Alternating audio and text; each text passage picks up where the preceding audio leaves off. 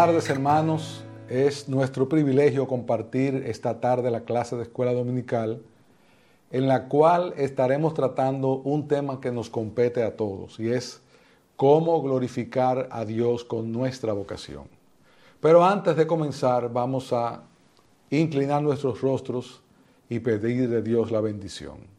Oh Dios eterno, Creador y Señor nuestro, alabado y bendito sea tu nombre esta tarde. Permítenos en el día de hoy poder comunicar aquellas verdades acerca de cómo con nuestra vocación, con nuestro trabajo, con nuestro qué hacer en esta vida aquí ahora, podemos glorificar y bendecir tu nombre. Sé con nosotros, Padre, danos palabra, ayúdanos a, a aplicar el texto o los textos de una forma correcta y hablar sobre este tema de la manera adecuada y bíblica. Danos tu bendición porque la necesitamos en Cristo nuestro Señor. Bien, hermanos, hoy estaremos hablando de un tema que es muy relevante porque todos nosotros trabajamos y vivimos y por lo tanto tenemos una vocación que desarrollamos aun cuando estemos inconscientes de ello. Y para iniciar, queremos plantear dos posiciones que muchos creyentes y muchas iglesias tienen respecto a este punto. Existen dos extremos o posturas adoptadas en muchos creyentes y ambas posturas están apartadas de la verdad en alguna medida. Están aquellas iglesias o creyentes que entienden que el reino de Dios es algo místico, invisible, celestial y futuro. Creen que el Señor les ha salvado. Muchos creen y tienen a Dios y al Señor como en su señorío. Sin embargo, entienden que hay una división entre lo sagrado y lo secular, en el sentido de que cuando trabajamos es una cosa y cuando estamos en la iglesia es otra cosa, o haciendo asuntos que tienen que ver con la vida espiritual. Y en un sentido, todo lo que el hombre hace debe hacerlo para la gloria de Dios y bajo la bendición de Dios. Hay otro grupo que se va al extremo, que ve esto de otra manera y entiende que el creyente tiene un llamamiento importante para provocar cambios en la sociedad aquí y ahora y practican y predican de una manera muy continua y esencial lo que tiene que ver con la labor social, lo político, y allí enfocan mayormente su cristianismo. Pero nosotros entendemos que ambas posturas están incompletas. Más bien se complementan o hay parte de verdad en cada una de ellas. ¿Cuál es el balance bíblico entonces? El balance bíblico es entender que la misión de todo creyente es que en todo cuanto hagamos, en cada área de nuestra vida, lo hagamos para la gloria de Dios. Partiendo de esta verdad, hoy queremos hablar de cómo darle gloria a Él en lo que hacemos en el día a día, en las diferentes labores eh, que Él, en las que Él nos ha llamado a ejercer o a hacer en esta sociedad y en este tiempo en que Dios nos ha permitido vivir. De manera que podamos cumplir de una manera correcta y conveniente el mandato dado a todo hombre desde la creación en cuanto a qué hacer durante su paso por esta vida, que aunque corta, porque la vida es corta si la vemos en la eternidad de Dios, esta vida corta tiene un propósito importante dentro del maravilloso plan de Dios. Tú tienes importancia dentro de ese maravilloso plan desde que Dios te creó, desde que Dios te eligió si eres creyente, desde el principio de los tiempos. Y nosotros debemos poder entender cuál es ese propósito, cuál es ese llamado. de manera que podamos cumplir de una manera cabal aquello que Dios quiere que hagamos. Pero para ver esto, ¿dónde tenemos que comenzar? Obviamente, todo comienza en el Génesis, todo comienza en la creación. Cuando Dios forma a Adán y a Eva, les dio a ambos asignaciones muy claras y muy definidas. Algo que con la entrada del pecado se ha hecho más dificultoso, pero eso no quita que siguen vigentes hasta el día de hoy y todos estamos llamados a ejercer esta vocación acorde a la voluntad de Dios en todo lo que hacemos cada día como parte de la familia, como parte de la iglesia y como parte de la sociedad en la que nos ha tocado vivir y en la cual Dios sabiamente nos ha colocado. Por eso vamos a empezar leyendo Génesis capítulo 1, versos 28 al 29 y el 31.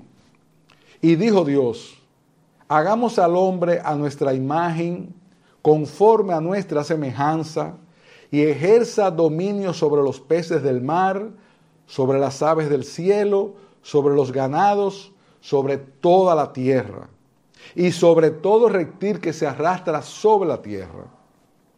Creó pues Dios al hombre a imagen suya.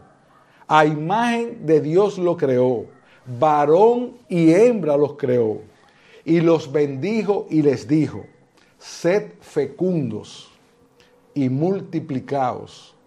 Llenad la tierra y sojuzgarla. Sojuzgarla, esa palabra es importante.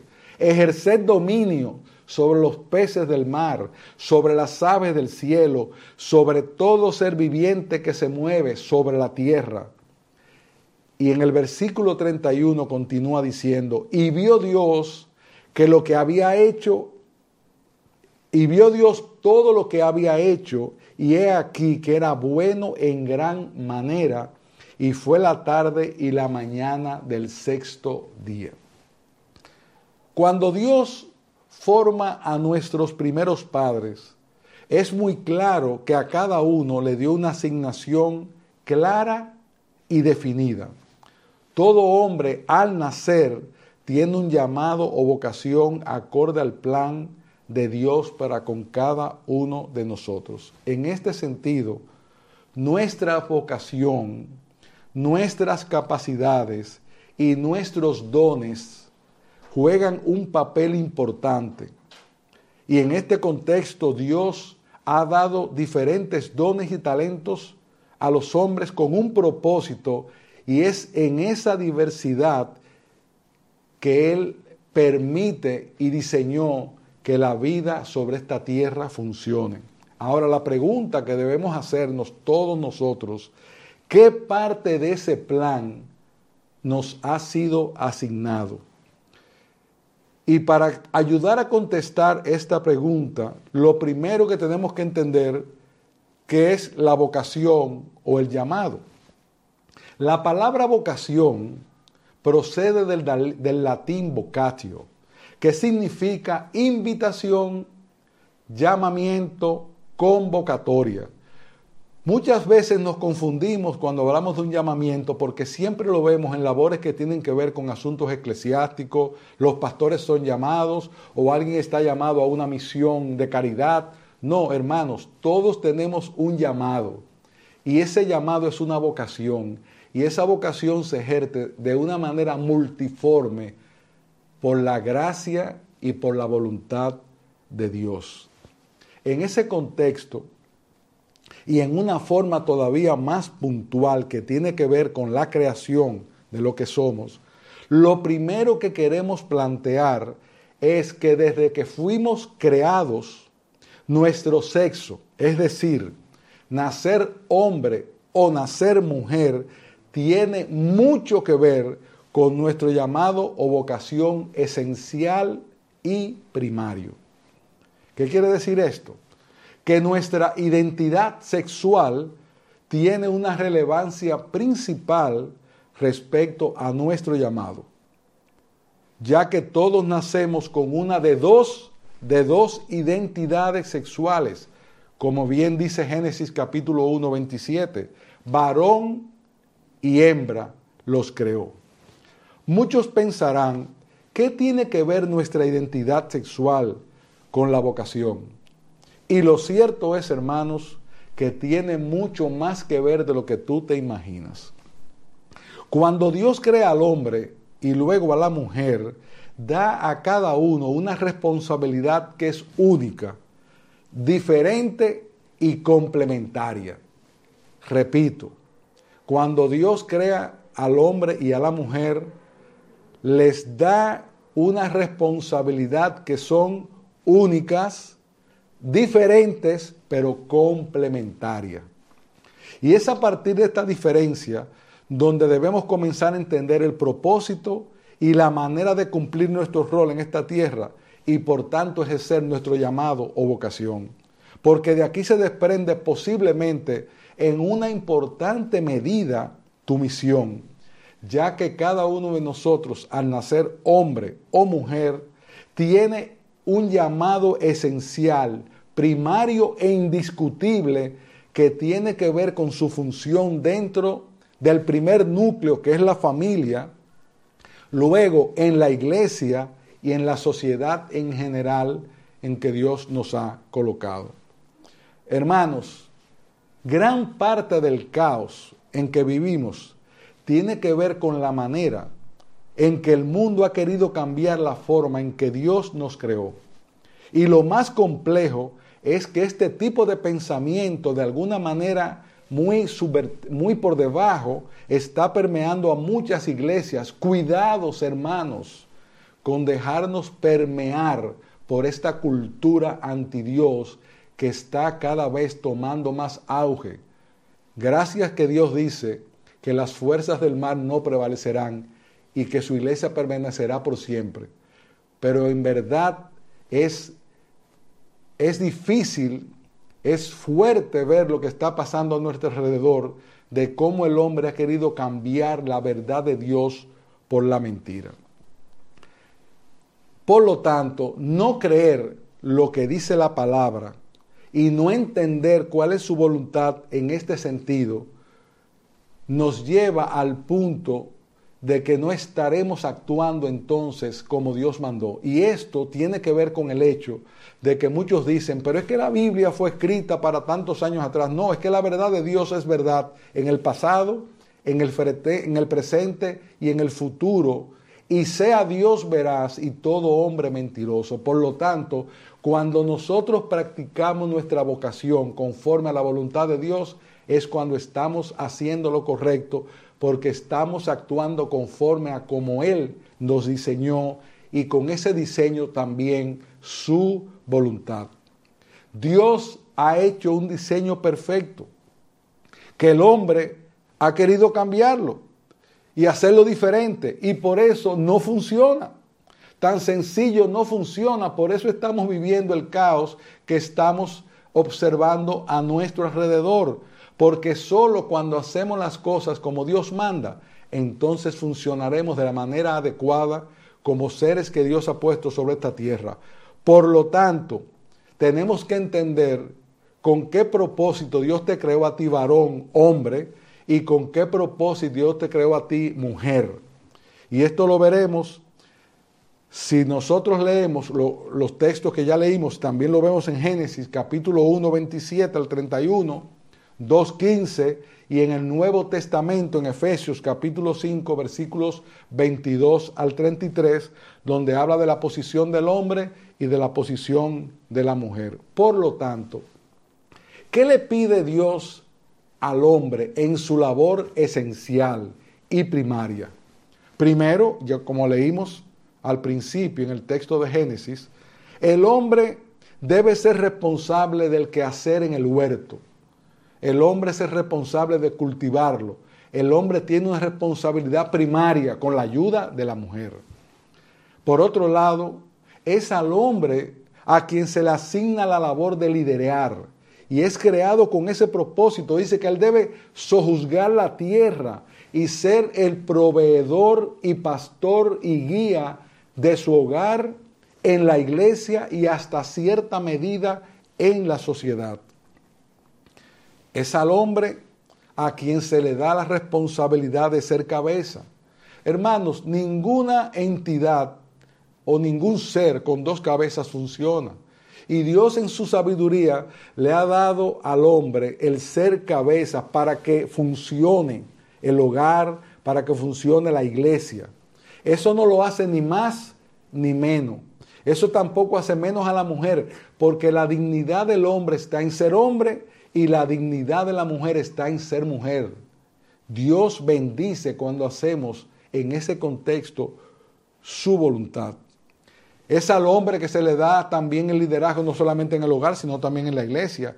Y es por esta razón que el hombre, por su creación, por su contexto físico, emocional, mental y emocional, funciona para tales fines. Es un orden que Dios ha puesto en la creación. Dios lo determinó en su sabiduría y nosotros debemos funcionar y aceptarlo de esa manera si queremos vivir conforme a la voluntad de Dios. A la mujer Dios la crea con un propósito también esencial, que no es menos importante, al contrario es muy importante. Dice el Señor, no es bueno que el hombre esté solo, le haré una ayuda idónea, una ayuda idónea, o sea que mejor que esa no se puede. Eso es la mujer, la ayuda idónea del varón para ejercer la labor que Dios le ha encomendado. A esta se le responsabiliza en una forma primaria, no única, no solamente ser ayuda idónea del varón, sino tener hijos y cuidarlos, y tiene dentro de la familia una función de vital importancia, aún dentro de la iglesia y de la sociedad, siempre que lo haga en el lugar que le corresponde, según lo que Dios manda en su palabra. No por tener el hombre como cabeza, la mujer es menos. Hermanas, es un asunto de orden.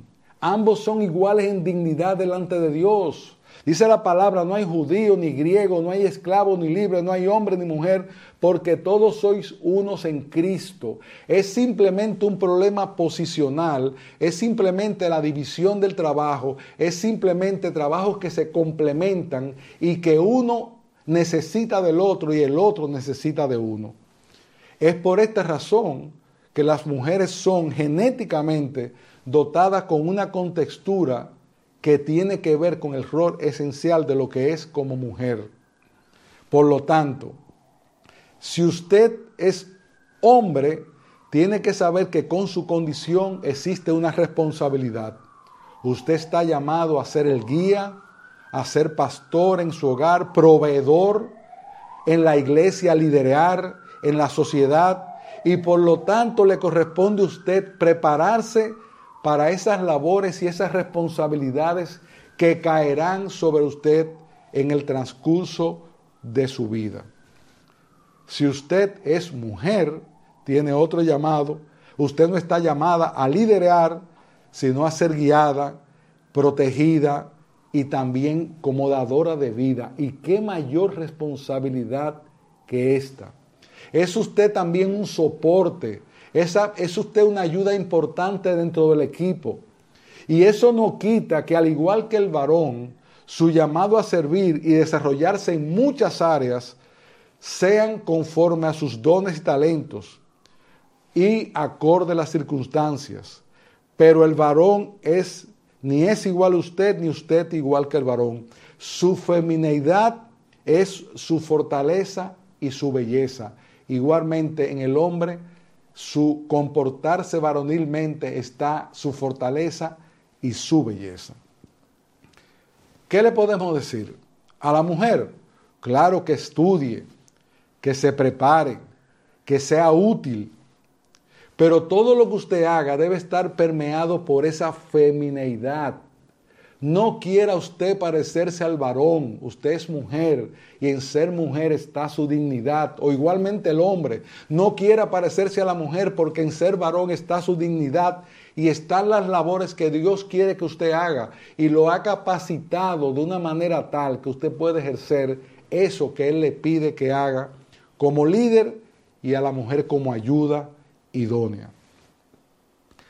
Para la mujer, igual que para el hombre, su, su, llamado primario tiene que ver con la atención de los hijos, el hogar, y aunque esto no le exime de que desarrollen labores y profesiones importantes, esta prioridad, acorde a Timoteo 2, 19 y 15 y Tito 2, 3 al 5, deben ser bajo estos principios. Independientemente, hermana, de tu estatus, ya sea que estés casada, soltera o cualquiera que sea la posición en que te encuentres, es muy amplia la cantidad de labores que tú puedes hacer y que son importantes. Por eso prepárate, sé útil, pero siempre sin perder de vista cuáles son tus prioridades por ser mujer y asimismo al hombre cuáles son sus prioridades por ser hombre. Y en ese contexto, en un caso y en el otro, nuestra identidad se define en Cristo, no por lo que somos. Y esta debe definirse en todas las áreas de la vida donde Dios nos haya puesto. En resumen de lo antes dicho, quiero traer algo que alguien escribió acerca del tema. Dice así, los hombres deben proporcionar liderazgo amoroso, pero no pueden dirigir solos, óiganme bien, amados hermanos, no pueden dirigir solos. Necesitan un apoyo de gran alcance y Dios ha diseñado la mujer para proporcionarlo. Por supuesto, no todos los hombres van a tomar posición de liderazgo importante. Algunos tendrán otras posiciones en la vida, pero dentro del hogar el hombre está llamado a liderar. Pero cuando los hombres y las mujeres trabajan juntos en sus papeles dados por Dios, promueven, y escúchenme bien, promueven la unidad y el crecimiento del cuerpo de Cristo, conforme a Efesios capítulo 4. Cuando cada creyente lleva a cabo lo que el Señor ha asignado, la iglesia refleja el carácter de Dios y ofrece una perspectiva previa de los cielos al mundo entero. Esto resumen nuestro primer encabezado.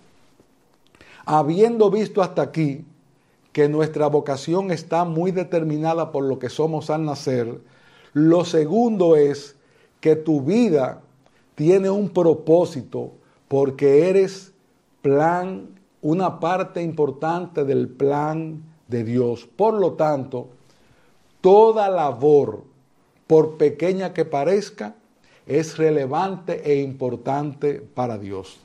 Decía Michael Novak, un filósofo de la economía, lo que, lo que muestra la singularidad del individuo es la trayectoria de la vocación que persigue como un meteorito a través de la noche oscura de la historia.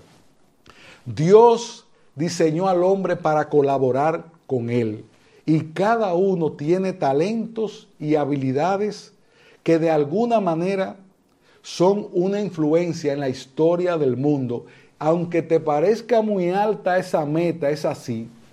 Hay personas que hacen pequeñas cosas que hacen que el mundo se mueva como se mueva. Por lo tanto, su ausencia dentro del engranaje de, lo que, de la forma en que el mundo funciona es importante. O sea que si tu labor es ser médico, como si tu labor es limpiar las calles, o recoger aquello, o recoger lo otro, o una labor que tú no entiendes que es importante, óyeme bien, hermano mío, óyeme bien, hermana mía, toda labor que se hace para la gloria de Dios y se hace correctamente, es buena, es necesaria, porque el mundo funciona en esa diversidad.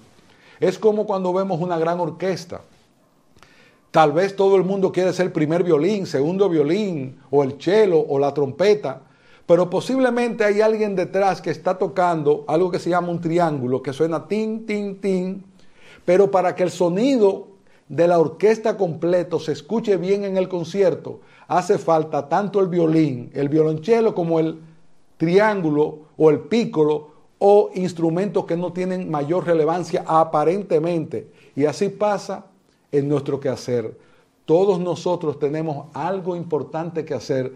Toda labor, armado mío, hermana mía, es relevante para que el mundo funcione.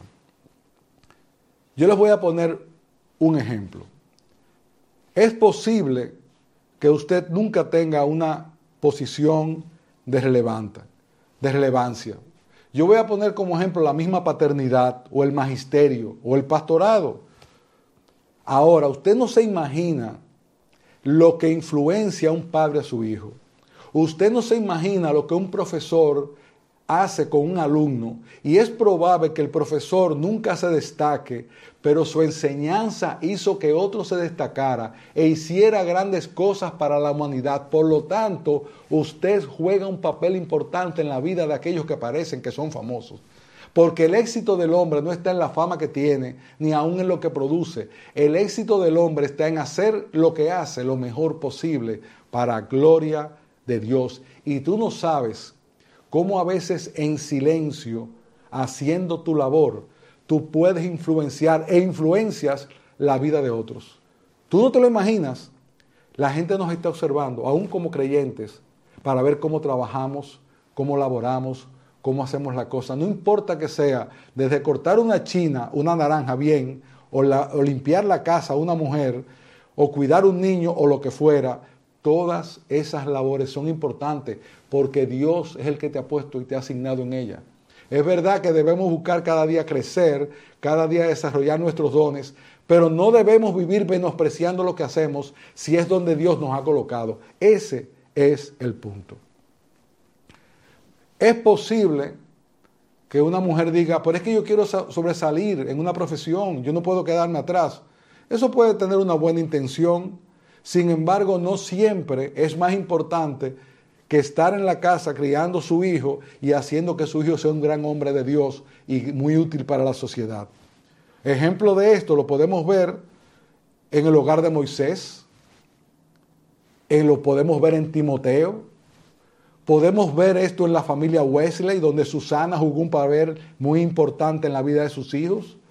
Podemos ver en la vida de Agustín el papel de Mónica, su mamá, y ellas no son nombres relevantes, los relevantes son los hijos, pero esos hijos tuvieron que ver con lo que su madre hizo, tuvieron que ver con esas personas que estaban tras bambalinas, que no se veían, pero que estaban haciendo una labor que es extraordinaria. Yo voy a ir todavía más lejos. Cuando ponen la cesta con el niño Moisés en el río, la joven que lo rescata no se imagina que estaba rescatando al futuro más grande líder de Israel en ese momento histórico. Ella solamente lo rescató del agua. Y la hija de Faraón solamente lo, educó y lo educó para que sea un líder.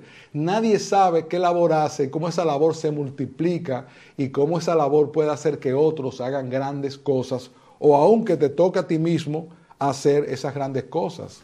Otro ejemplo es el caso de Yetro.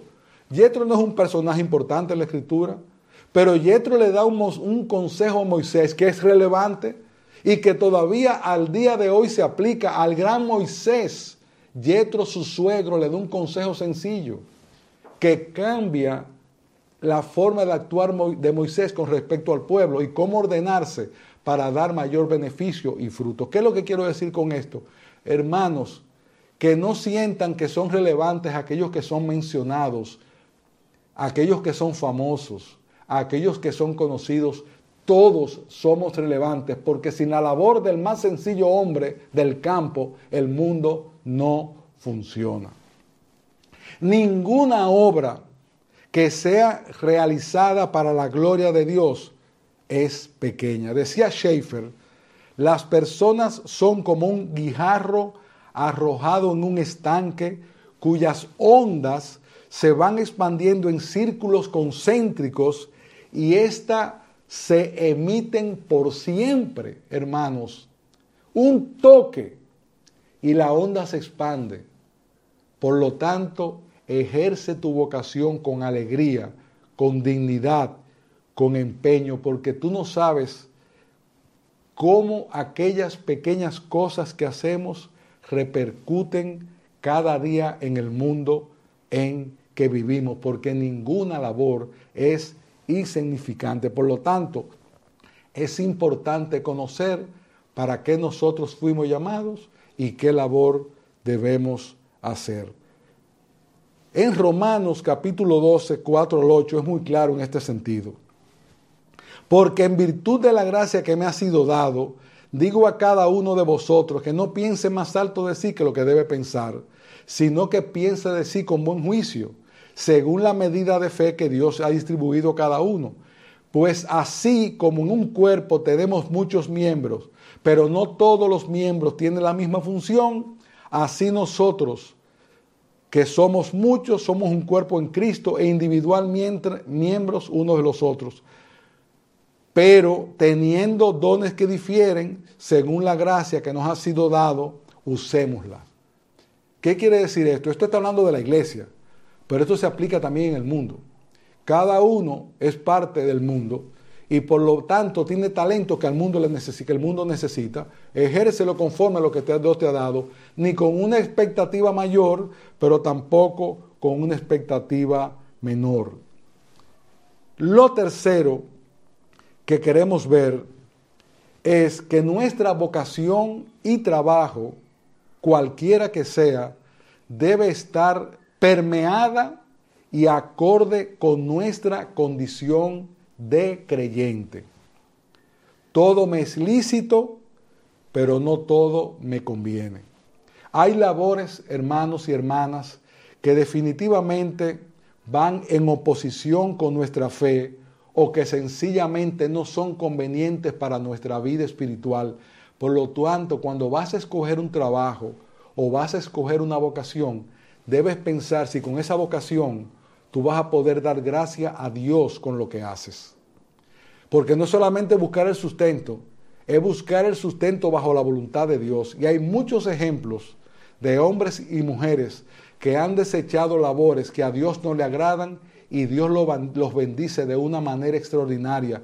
Y no siempre esa bendición tiene que ver con abundancia de dinero o lo que fuera, no. Son bendiciones de Dios de, múltiples formas, espirituales, aún materiales, pero siempre, amado hermano, amada hermana, piensa que cualquiera que sea tu labor, tiene que estar condicionada a tu condición de creyente. Dice Steele, solo son lícitos aquellos trabajos por los cuales podemos pedir la bendición de Dios y esperar de Él su favor y su aceptación.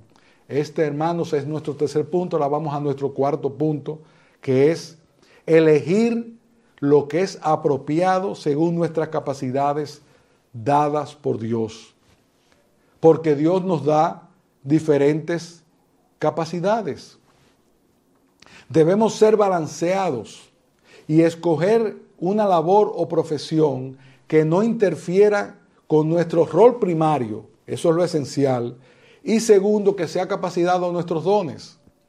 Porque dice Lucas, porque quien de vosotros deseando edificar una torre no se sienta primero y calcule el costo para ver si tiene lo suficiente para terminarla, no sea que cuando haya echado los cimientos y no pueda terminar, todos los que lo vean comiencen a burlarse de él diciendo, este hombre comenzó a edificar una torre y no la pudo terminar. ¿Qué significa eso? Que cada uno tenga un concepto claro de sí mismo y que sepa cuáles son sus cualidades, cuáles son sus dones, cuáles son sus talentos, qué es lo que mejor puede hacer y qué es lo que mejor en lo que mejor él se puede desarrollar. Por ejemplo, alguien que quiere ser ingeniero, pero no le gusta la matemática o es muy malo en matemáticas, no, eso no es un pecado. A lo mejor su desarrollo es en las ciencias sociales. Entonces tú tienes que buscar algo acorde a ti. Si por ejemplo tú no tienes voz, ni cantas bien en tu propia casa, no trates de ser cantante porque Dios no te ha dado ese don, te ha dado otro. Es, es tu mirarte a ti mismo y ver cuáles son tus capacidades, como también si tú ves que tiene grandes capacidades manuales, pues coge profesiones donde esas capacidades manuales sean desarrolladas. Si tienes capacidad de abstracción o de diseño o de lo que fuera, tú conocerte a ti mismo para saber dónde tú te puedes desarrollar mejor. Por otro lado, en cuanto al varón, es muy importante volver al rol primario. Tú eres proveedor, tú eres gobernador, tú eres guía. Por lo tanto, cuando vas a elegir profesión, trabajo o labor, trata de que con ella poco o mucho puedas mantener a tu familia. Y hay hombres en esta época que se pasan la vida en dependencia de otros. Ahora mismo hay personas que todavía tienen una edad y están todavía viviendo en su casa y no se ocupan de empezar a buscar un empleo, un trabajo, porque al hombre le corresponde salir a buscar el trabajo y el sustento en la calle desde que puede hacerlo, aún tenga o no tenga familia. Y si no la tienes todavía porque eres soltero, ejercítate porque esa fue la labor que Dios te designó para si algún día tienes una familia. Por otro lado, en la misma forma en que debemos escoger una profesión que sea acorde a nuestras capacidades, no escoja una que para hacerla más cómoda o porque deja más beneficio está por debajo de tus capacidades. No, debes buscar aquello donde tú puedes multiplicar de una manera adecuada tus talentos. No los guardes ni los maluces porque todo creyente está llamado a hacer todo lo que hace con excelencia, acorde a su capacidad y haciendo lo mejor posible que puede hacer en donde Dios le ha colocado, porque nosotros no trabajamos para el hombre, trabajamos para Dios. Y cuando tú trabajas para Dios, debe darle a Dios con tu trabajo lo mejor que tú puedes darle. Si tú eres zapatero, trata de hacer el mejor zapato. Si tú eres albañil, trata de hacer el mejor pañete. Si tú eres ingeniero, trata de hacer los mejores cálculos. Si tú eres abogado, trata de hacer la mejor defensa. Pero no para exaltarte a ti mismo, sino con el corazón de que con ello tú vas a exaltar a Dios, porque tú estás usando de una manera adecuada los talentos que Dios te dio, Dios te dio para bien tuyo, pero primariamente de tu generación. Porque nosotros como creyentes estamos llamados para ser siervos y el siervo no busca su propio bien, sino el de los demás, porque de esa manera imita a Cristo. Hace un tiempo atrás hablé de José, el padre terrenal de Cristo, y decía que José fue reconocido porque todo el mundo decía de Cristo, él es el hijo del carpintero, y no aparecen comentarios negativos, parece que todo lo contrario, que era un buen carpintero. Y era tan buen carpintero que también enseñó a su hijo la labor que él hacía. Eso, hermanos, es lo que hace un hombre de Dios. Ser bueno en lo que hace. Igualmente la mujer, en su casa o fuera de su casa, si le corresponde estar fuera de su casa. Haz lo que tengas que hacer con amor. Vas a cocinar, cocina para la gloria de Dios. Vas a atender tu niño, ¿Qué labor hay más importante en el mundo que cuidar el alma de una criatura? Y óiganme bien, hermanas, yo sé que hay algunas que tienen que trabajar y que Dios las bendiga, pero no lo hagas para lo extra, hazlo por la necesidad, porque la primaria tu primer trabajo, si estás casada y tienes hijos, tiene que ver con tu esposo y tiene que ver con tu casa. Y no por eso tú eres menos, porque para que el mundo funcione y tu esposo se pueda ir a trabajar, alguien tiene que quedarse en la casa, hacer una labor que es relevante. ¿Usted cree que hay una, una labor en el mundo más relevante que el criar a un niño? Y es la madre la que pasa mayor tiempo con él. Por lo tanto, esa alma, esa vida, esa instrucción, aunque es una responsabilidad del hombre, recae de una manera extraordinaria en la mujer. Por lo tanto, tu labor es importantísima. Yo no estoy diciendo con eso que no trabajes, hermana, todo lo contrario. Pero asegúrate que con tu trabajo tú no estás dejando en un segundo lugar lo que es tu responsabilidad primaria, que es la que Dios quiere y en la cual te va a bendecir. Por lo tanto, el hombre trata de escoger profesiones con la cual tú puedas mantener a tu familia.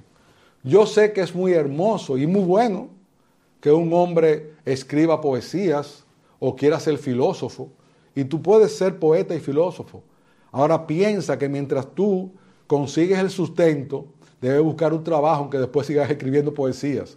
Porque muchas veces decimos, no, pero es que no, es que es bueno hacerlo. Pero es pensar que mi labor es necesaria para mantener mi casa, o aún si estoy dentro de mi casa, aún colaborar con mis padres para irme forjando como tal. Igual las hermanas. Debes trabajar si tienes el tiempo. Si estás soltera o viuda o divorciada, trabaja.